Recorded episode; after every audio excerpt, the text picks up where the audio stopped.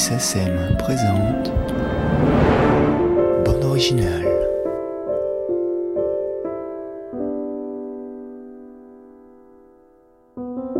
Pour son film Breaking and Entering, Anthony Minghella propose à Gabriel Yared la création de la bande originale avec le groupe de musique électronique Underworld. Pendant l'enregistrement de la musique qui a lieu dans les studios d'Abbey Road à Londres, Rick Smith et Carl Hyde expliquent la manière dont ils ont réussi à collaborer ensemble. Malgré leurs univers respectifs très différents, cette expérience originale sera des plus enrichissantes. The reason we accepted it was we were insane. and uh, we just woke up one day and, and just blew fuses and said yes. Yeah. Yeah, and we've been regretting it ever since. Yeah. And Gabriel's bonkers. He's awful, he's terrible. Yeah. Hate working we- with him. From the moment we met him, we thought he's insane. Yeah. Yeah, that, this Yeah. will do just great. This is wonderful. Another insane person, you can come in. Um, why did why did we Why did we Why did we do it? I think you probably agree. It was we decided within the first two meetings. Uh, we first off met with Anthony Minghella, who asked to see us, and we were very surprised by what he had to say and what he asked us to do to collaborate with Gabriel. Um, we were expecting perhaps a request for a couple of tracks or something for his new movie. And so when he expressed uh, such an interest in us collaborating uh, deeply with Gabriel, particularly and himself, um, that was the first surprise and sounded very intriguing um, and challenging. And then immediately, a week or two later, we met with Gabriel. Um, and then that was it, really, because we, we, we connected together very, very quickly. It was, you can just tell when you meet people and you uh, think there's a great spirit here. We may, we'll work together and we may fail, but we'll certainly all give everything that we've got to it. And I think it was a done deal then, Yeah. really. Actually, we decided, yeah, absolutely, whatever, contracts, whatever, you know, we'd like to do this. It's come at a great time in our lives as well because we were looking to collaborate more with people outside of just of the two of us working together, um, which is how we've handled ourselves for a long time now. And again, very good timing for us. This is something we wanted to embrace. And how lucky have we been? There's a point too with uh, with collaboration where it's um, it's not very interesting to us to be the archetypal electronic group with the uh, great composer working on strings. Funny enough, we're working on strings today, um, and we've left the master in control, thankfully. But um, when you, for us to work with people, you want the edges to blur, you want people to cross over, and you want you want to learn and teach. You want to see somebody who's familiar in one territory, open enough to go into unfamiliar ter- territory, and um, and uh, caring enough to um, to bring you from your familiar surroundings into their into their territory. And uh, and so this this has been a lot like that. The the work that we've done together in the studio has crossed over between areas that we're that both parties are very comfortable with, and the other one is, is not, is, uh, is the new boy. And, um, and that's really nice to see the a kind of openness of spirit that something can evolve out of. And whatever happens with this particular project, it's, it's evident that the three of us want to go on and can continue to write because of the experiences that we've had in, in that kind of open minded sharing of, uh, of each other's experiences. I think what, what I was trying to say was um, that there's uh, there are great successes in something that aren't always apparent on the surface. Um, and uh, very, very quickly, I think Gabriel would agree, uh, we realized that we wanted to work together beyond Anthony's film. Um, and that was a success in itself, you know, for us to, to meet a, a kind spirit, somebody who was polite uh, and could conduct themselves and, um, and was open to, um, to some bloody weird, you know, Uh, I'm looking your way. Sorry. of course. there's Some weird ideas. Um, and, you know, what we hope is that by the end of the, this film project, Breaking and Entering, is, is that a lot of that is apparent in the actual score. Uh, you know, uh, we'll see if that's true, but we feel, as I'm sure Gabriel does, that it's already been a success. We've spent very little time together, um, very, very little, um, which I, I think, uh, I'm pretty sure is not something that he originally planned or wanted, but it's the nature of Anthony's life at the moment, right, with his many responsibilities. Um, he's, uh, this is Anthony's film that we're working on together. Um, and he, he generously opens it up to the people that he works with. Uh, but we felt from the beginning, you know, Anthony has a story to tell. That is really the final point of what, what brings us together on this particular project. Um, it's not been something that we've dwelt on very much, you know, with Gabriel, um, because as I say, very early on, I think we all felt this is really a great thing to do together, Anthony Minghella's film, but we couldn't imagine ever saying goodbye at the end of the film and shaking Gabriel's hand and going, well, that was really great. It was fantastic to work with you, and we'll see you later.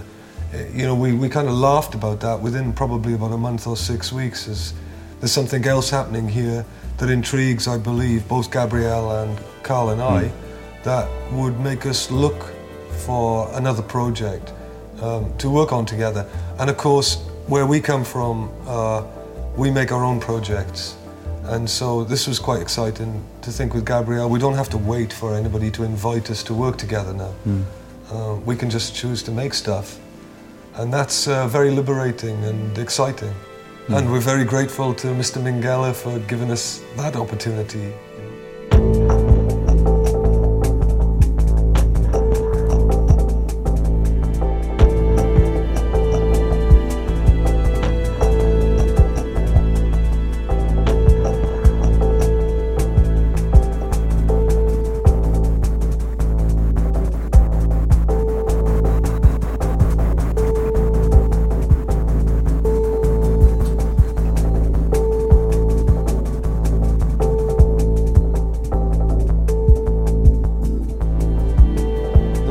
Working, Rick and I, for um, a few years now is the, the exchanging of files um, and um, on by, by uh, internet as well as um, you know, uh, synchronizing machines. And, uh, and so Gabriel came into a, a system that was already working and was perfectly set up for three people that couldn't always be in the same place at the same time. Um, and um, there was there was plans for us to travel to Paris at one time as well. It just unfortunately didn't come off. But again, working in in different spaces, working at our studio, working down at, Gabriel's writing room, and and setting up here at, at Abbey Road, something we hadn't done since since the early 80s. We, we was when we were last in here in, in this studio, and uh, being able to get out not only the electronics but acoustic instruments and and to to move around to see to see one person in another person's shoes. It was it was fascinating to, to for three of us to sit down and improvise. We had a a, a, piano player come in and, and play some Bach for the um, for the for the film and. Uh, as, as, as she was leaving, she was talking about, asking about what the three of us were doing, and we said we're, we're coming together and we're improvising ideas, and she was fascinated because it was to, it was a strange concept for her to how did three people improvise and write at the same time, and uh, Yeah, how did you do you know the strange thing is it's very difficult if with the wrong people. It's impossible with the wrong people. You're, you're dragging people and pushing people in directions that they, they find alien. Sitting down with the three of us was quite natural. You know, uh, it, I, I think that's, that, that's, that's been another great find for us. Um, is the, the, the, uh, the preconception of Gabriel as, as a string composer for, for films is like, because that's just that's that part of him. There's all this other stuff, and uh, and it was it was just really easy. It was it was like being in a band, really. But well, it was. It, it, it's, it has been being in a band, and uh, we just sit down and we play stuff and and move around each other's instruments and play some stuff and throw things at one another and and improvise. And then somebody will take a theme and respond to it in their own space, in alone, in twos and threes. You work as, as however you can, given that we all can't and don't desire to be in the same space at the same time. Sometimes you just need your own space mm. and you can work quicker and more focused and, and, and be sometimes more inventive. And other times you're completely lost and you need to fire off a piece of music by the wonders of, of the internet or get together in a room and go, oh, we're completely lost. That was lovely. There were, there were occasions when we would look at Gabriel and go, don't know, we're stuck now. And he'd go, oh, this is easy, and just do it. And there were other times when you could see there was wasn't quite as extreme in the opposite direction, but there were other times when it was like, don't quite know how to get around this one, and we would be, oh, this is fine, this is fine. We, we know this, and we can we can do this, and we can hmm. direct things. And hmm. it's been great that way. You know, falling in a hole, and the other one gets gets the team out.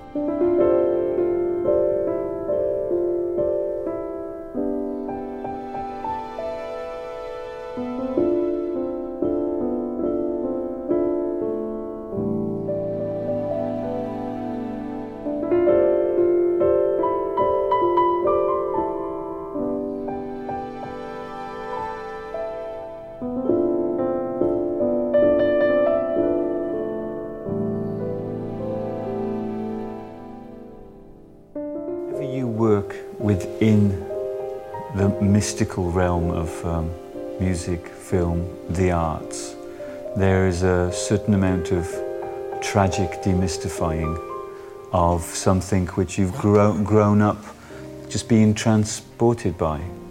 And uh, hey, you know, we've just, we're, uh, we can see what, how the magi- magician pulls it off. And uh, I don't mean Gabriel specifically. You, you, just you just see stuff. We know stuff. We know stuff from 25 years of working together that somebody coming to it for the first time or from the outside doesn't know. So there's a certain magic missing for us. But that's, you move on and you replace that with a different kind of magic. That's why when, when we're talking about is it film or is it music or is it making albums or going on tour, it's kind of not relevant. What's relevant is that we've met I don't, want to, I don't want to make it sound too drippy and say we've met kindred spirits and we're all going to go off to, to the mystical land together. caravan and travel yeah, to India. That's right, and yeah. we'll all be great. Well, that um, sounds like quite a good idea. Quite a nice idea, actually. Yeah. yeah. But uh, but when you know you meet people along the along a journey and you go on and you're going to make something. What are you going to make? I don't know. I don't know. We actually never get up in the morning unless we're working on a specific piece of work like, like this film, we never get up in, in the morning and kind of say, well, today I am going to make blah blah, fill in the dotted line and then go off and make it. You have a feeling, and sometimes the feeling is, I'm not going to work today. I'm going to phone my fellow composers and we're going to go and drink coffee down by the, the river and just say what a lovely day it is. Mm. Um, it's, a more, it's a more interesting journey to that, but you know, going, going back to it, yeah, it's kind of changed. Of course, of course, it's changed. We've seen things. Ah, I was sat in a film the other day and went, oh, I wish I didn't know what I know now because that's oh, just really just that now. You know, it's always just that. But then you kind of have to look around and go, well, no one else has no- noticed in the theatre, so maybe it's just me and what I know. I, the film business, the music business, the TV business, they're all business. And I think in, if in, in, in a certain context, your question, you know, actually, I think Karl's answered it really. You know, the tragic demystifying, the illusions that are shattered. I mean, we had an experience experiences years ago in 1989, you know, a, a, a dream of a lifetime for young lads to go on tour in America and tour um, ice hockey and football stadiums, you know, mm. with a band. This was this was a dream come true, and within what 24 hours, mm. it was. Oh my God! Is this all there is to it? Is that it? Is that it? You just stand there, and instead of 200 people, it's 25,000. Is that it? You know? Mm. Uh, and actually, in that instance, you know, um, in that case as well, it was a pivotal point in our working careers, really, to realize that a shattered illusion was not a disaster. It was actually the start of something new. Mm. Um, and so I, I've had a lot of illusions, naive and otherwise shattered, about working in film. Um, but I don't like to dwell on them really, um, because they're not the bit that I uh, expected to um, work out great when I approached the project. That, that's not the gifts that we've been given and the great opportunities. That's, it's not to do with that stuff. That's just shit.